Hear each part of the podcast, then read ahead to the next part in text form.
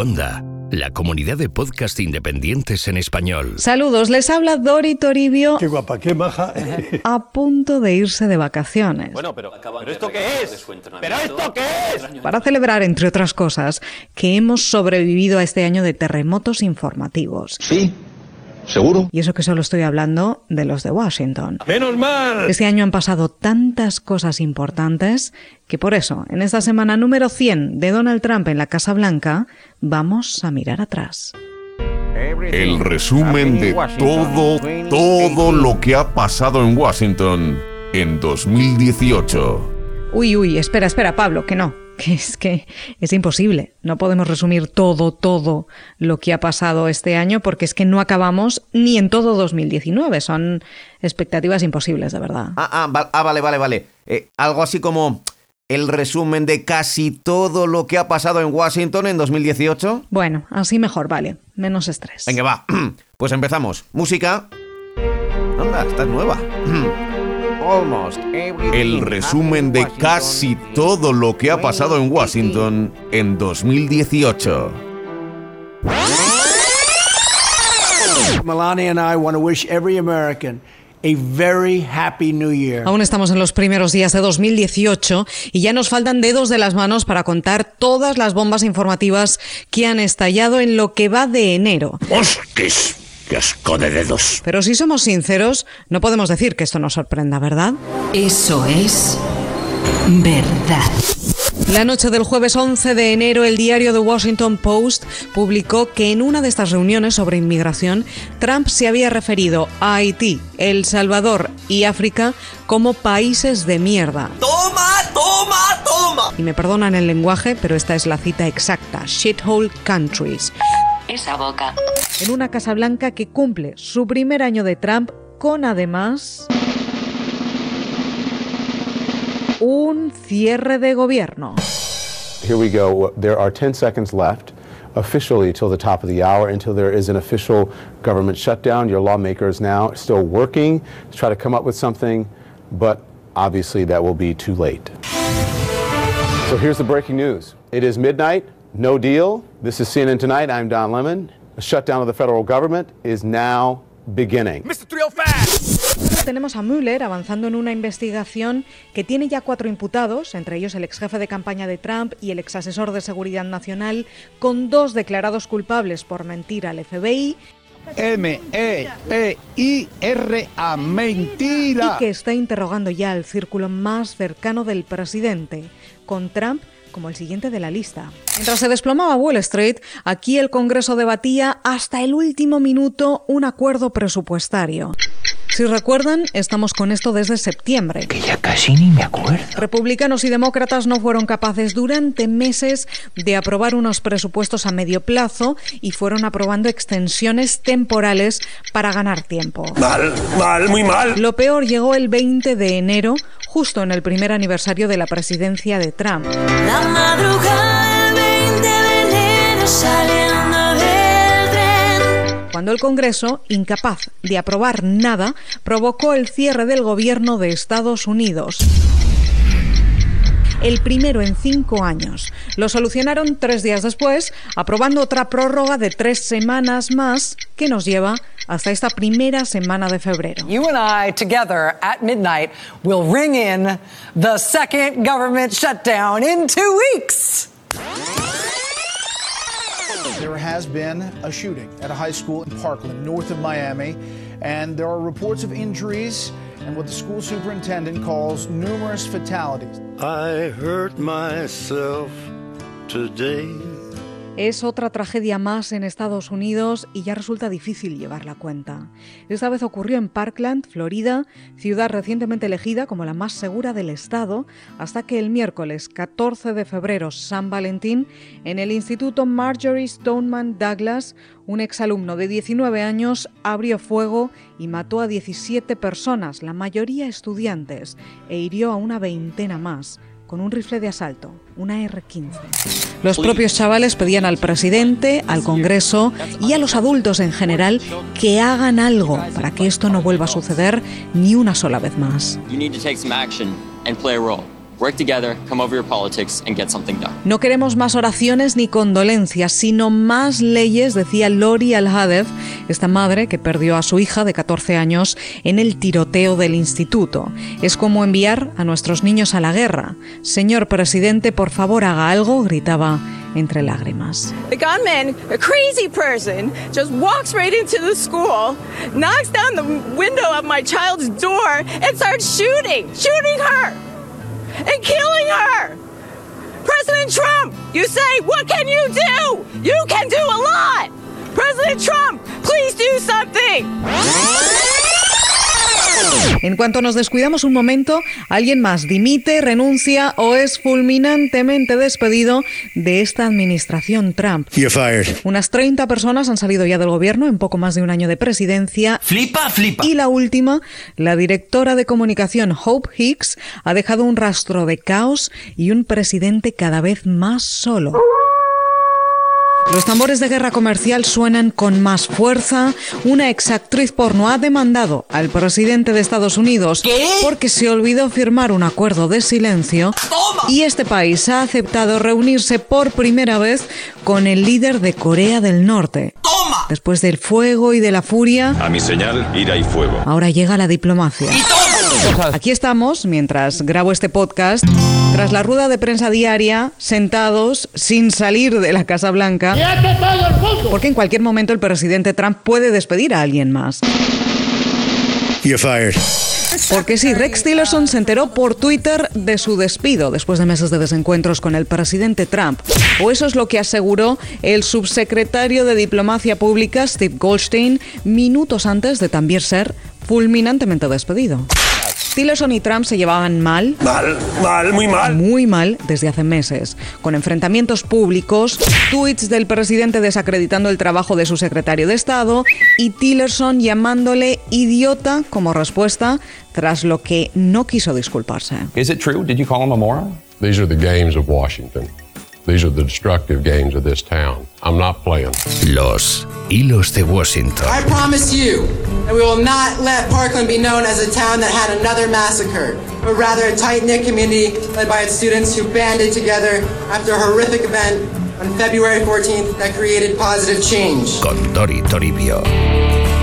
Marchamos por nuestras vidas, este es el lema con el que los estudiantes del Instituto de Parkland, en Florida, donde hubo un tiroteo en febrero en el que murieron 17 personas, convocaron esta gran manifestación en Washington. El objetivo, pedirle al Congreso y a la Casa Blanca que hagan algo de una vez por un mayor control de armas.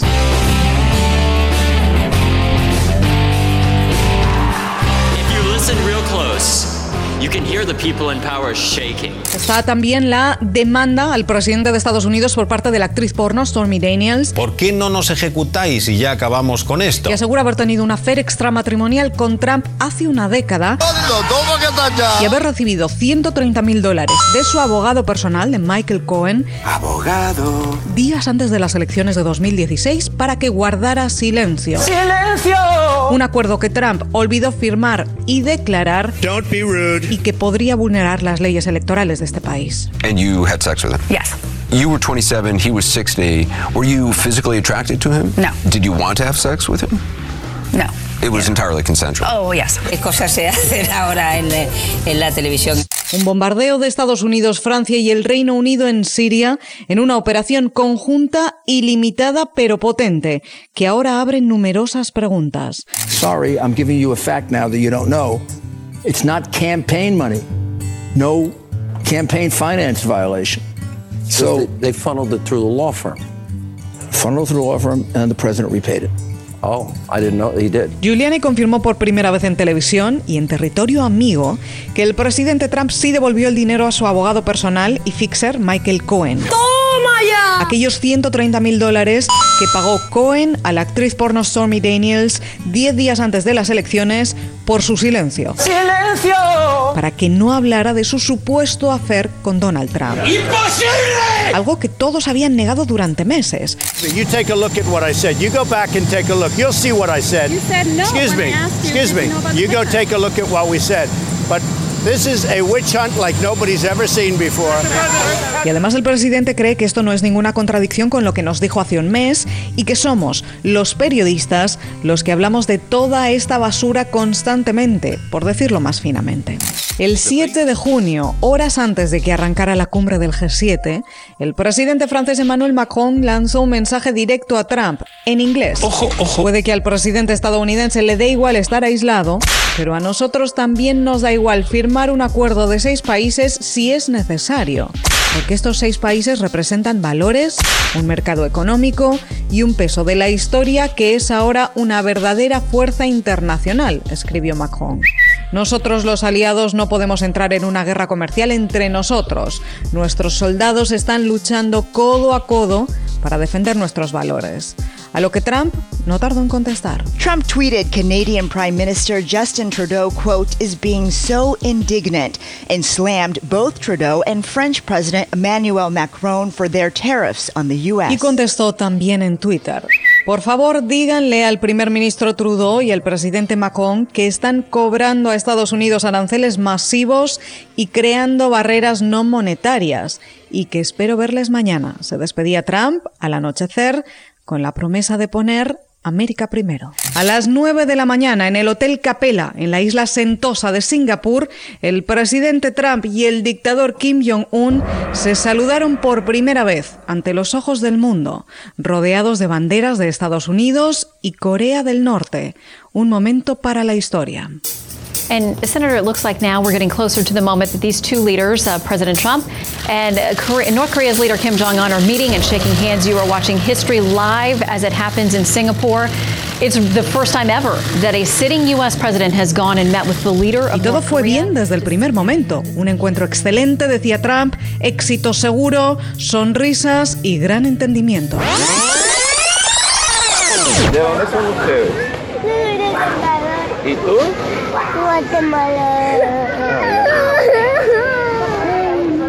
No llores. Vas a llegar con... Mira, ella te va a explicar y te va a ayudar. ¿Cierto? ¿Qué va a pasar con su consulado hoy? En el momento en el que estamos grabando este podcast, hay en Estados Unidos unos 2.000 niños inmigrantes separados de sus padres después de entrar ilegalmente por la frontera sur del país. Y en este momento nadie sabe muy bien cómo ni cuándo se van a reencontrar con sus familias. Mientras salían a la luz imágenes de estos centros con niños en jaulas y sonidos de las separaciones desgarradores, como esta grabación que consiguió ProPublica.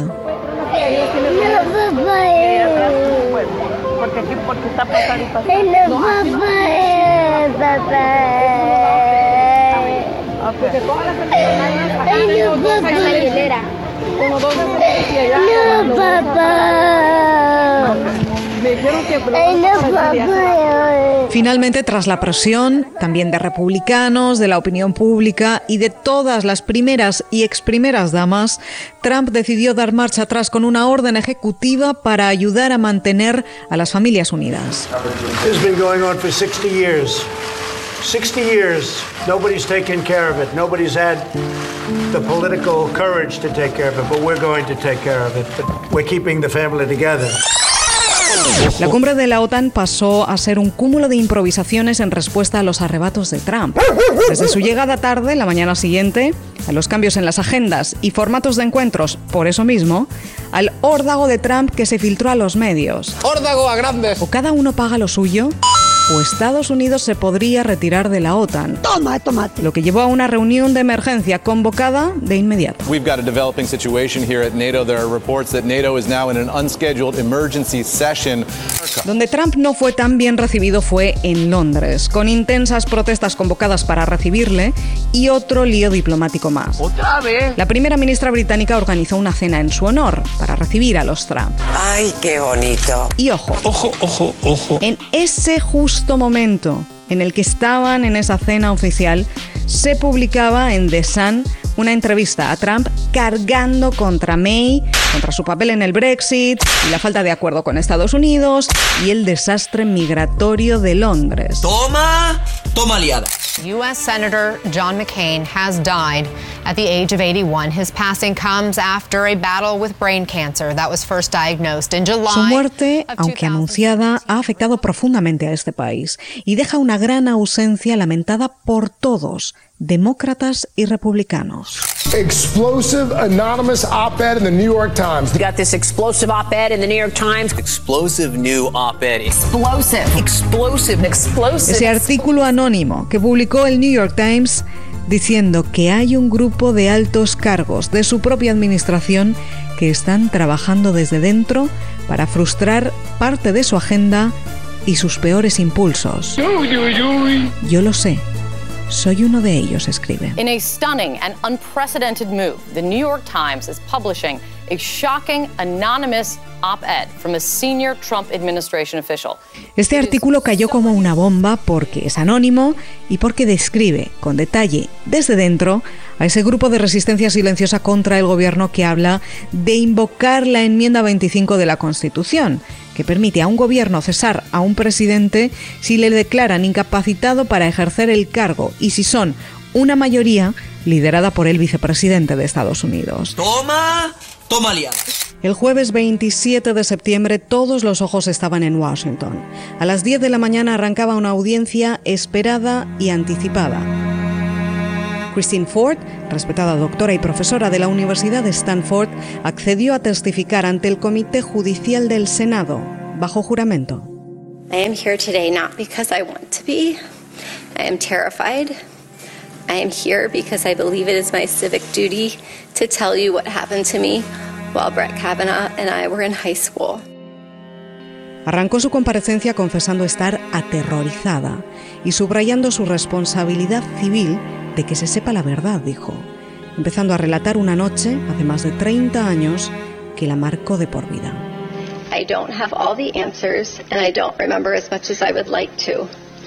But the details that about that night that bring me here today are the ones I will never forget. Con los votos ya cerrados, el Pleno del Senado convoca la votación final el sábado 6 de octubre al caer la tarde. Y esa tarde arrancó con más protestas. The sergeant at arms will restore order in the gallery. Protestas interrumpiendo el inicio de la votación, que después fue muy rápida. En cuestión de minutos, la cosa estaba decidida. Brett Kavanaugh fue confirmado como juez del Tribunal Supremo de Estados Unidos con 50 votos a favor y 48 en contra, uno de los márgenes más ajustados de la historia. On this vote, the ayes are 50, the nays are 48. The nomination of Brett M. Kavanaugh of Maryland to be an Associate Justice of the Supreme Court of the United States is confirmed. El 6 de noviembre se celebraron las elecciones legislativas aquí y son una de esas elecciones en las que todo el mundo dice haber ganado y tienen un poco de razón. Los resultados arrojaron relativamente pocas sorpresas, más o menos plasmando lo que adelantaban las encuestas. A ver cómo te explico. Por un lado, los demócratas ganaron la mayoría en la Cámara de Representantes por primera vez en ocho años. Y sí, es una victoria, pero no es del todo la ola azul que calculaban. Son una veintena de escaños más aquí en Washington, que no son los 50 o 60 que se han ganado otras veces. Ah, ah, vale.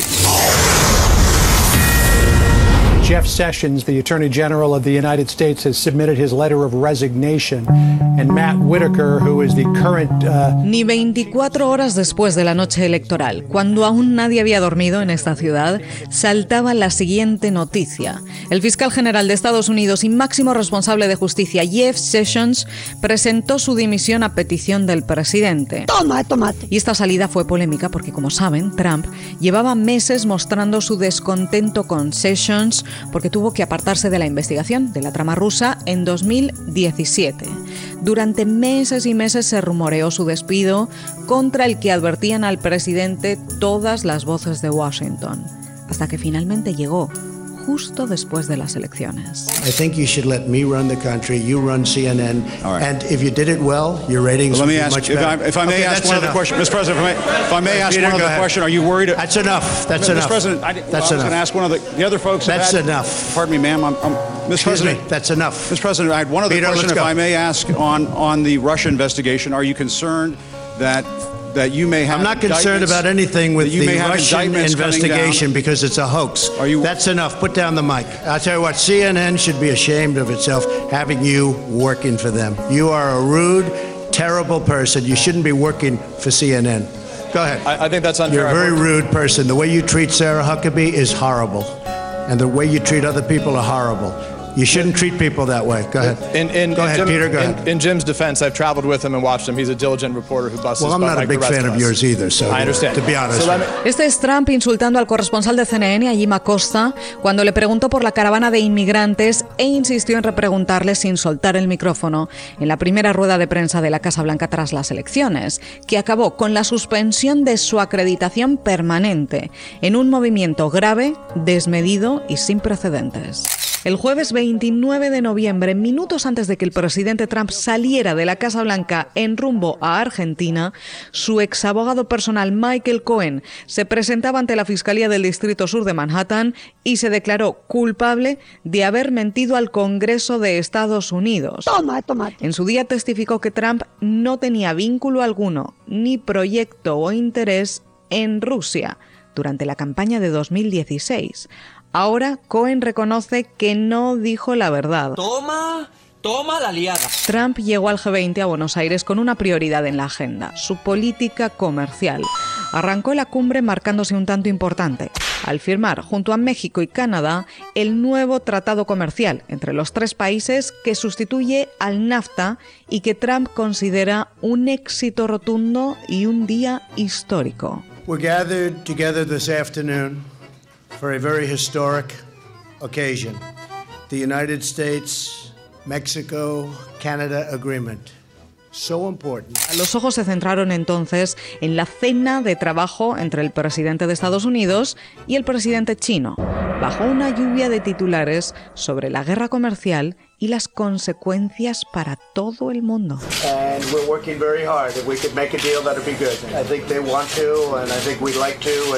uh, we'll see. But we'll be meeting with President Xi in a little while. There's some good signs. We'll see what happens. Thank you. Pero la cosa al final fue bastante bien.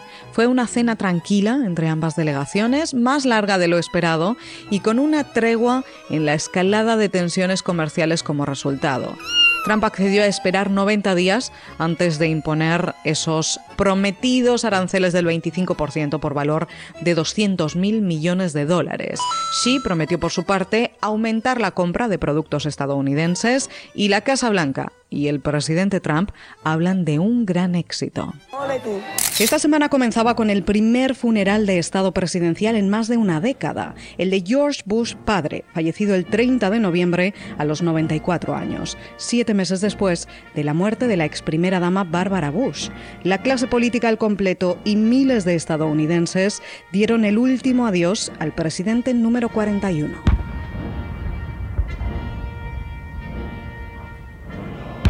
En un funeral al que asistieron los Trump y todos los expresidentes vivos y las exprimeras damas, desde los Carter a los Clinton, los Obama y también los Bush, con unas emotivas palabras de su hijo en la Catedral Nacional de Washington. a great and noble man, the best father a son or daughter could have.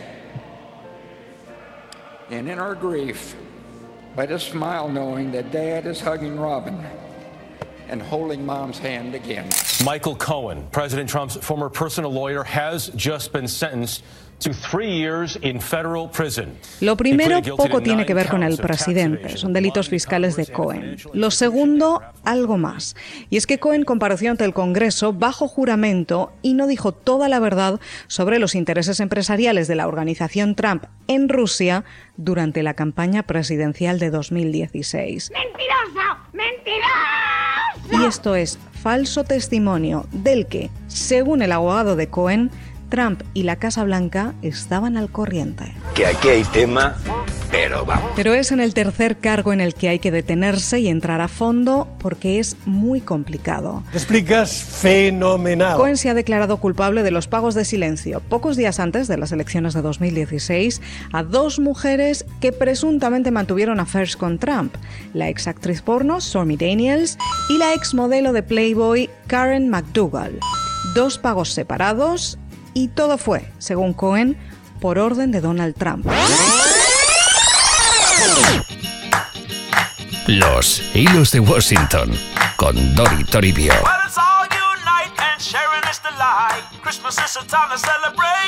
So get yourselves together for Christmas weather and let the candle light the way. Y con esto terminamos el año. Bueno, con esto y con la dimisión del secretario de Defensa, el general Jim Mattis, tras la decisión de Trump de retirar las tropas estadounidenses de Siria en contra de gran parte de su administración y con otro cierre parcial de gobierno, otro shutdown, el tercero de este año y otra vez por el moro. Además, hay muchos interrogantes en torno a la investigación de la trama rusa y muchos tuits del presidente y ciertas dudas económicas y políticas, con un nuevo Congreso que tomará posesión en enero de 2019 y que tiene una profunda división bipartidista en Washington y unas elecciones presidenciales en las que muchos ya tienen el ojo puesto. Será un año interesante, como ha sido este. Gracias por acompañarnos aquí en los hilos de Washington.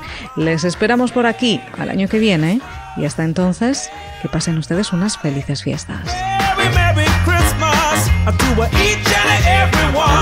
From this day forward, ¿Cómo ha dicho usted? a new vision will govern our land. Saludos a mi amigo Manolo. No entiendo nada. Go ahead. No repita. Quiet. Ah. Quiet. Ah, vale. Don't be rude. So the ringing bells are. I'm not going to give you a question.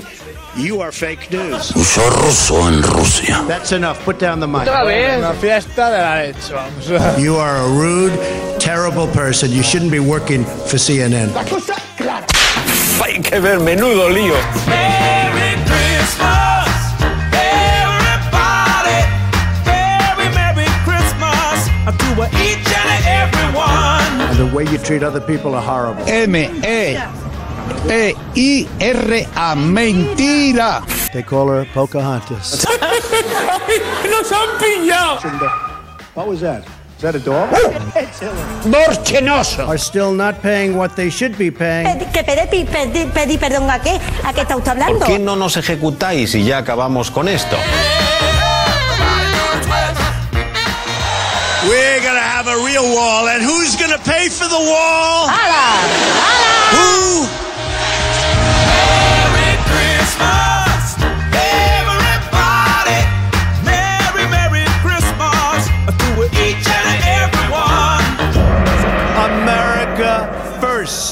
First. ¿Aquí qué idioma habláis? Go ahead. Creía que me había roto el peroné, pero no. You are fake news. Quiet. Eh, tin nada, mira. Your organization's terrible. Toma, tomate. Don't be rude. And a lot of people are disappointed, including me. Merry Christmas, everyone. You're fired.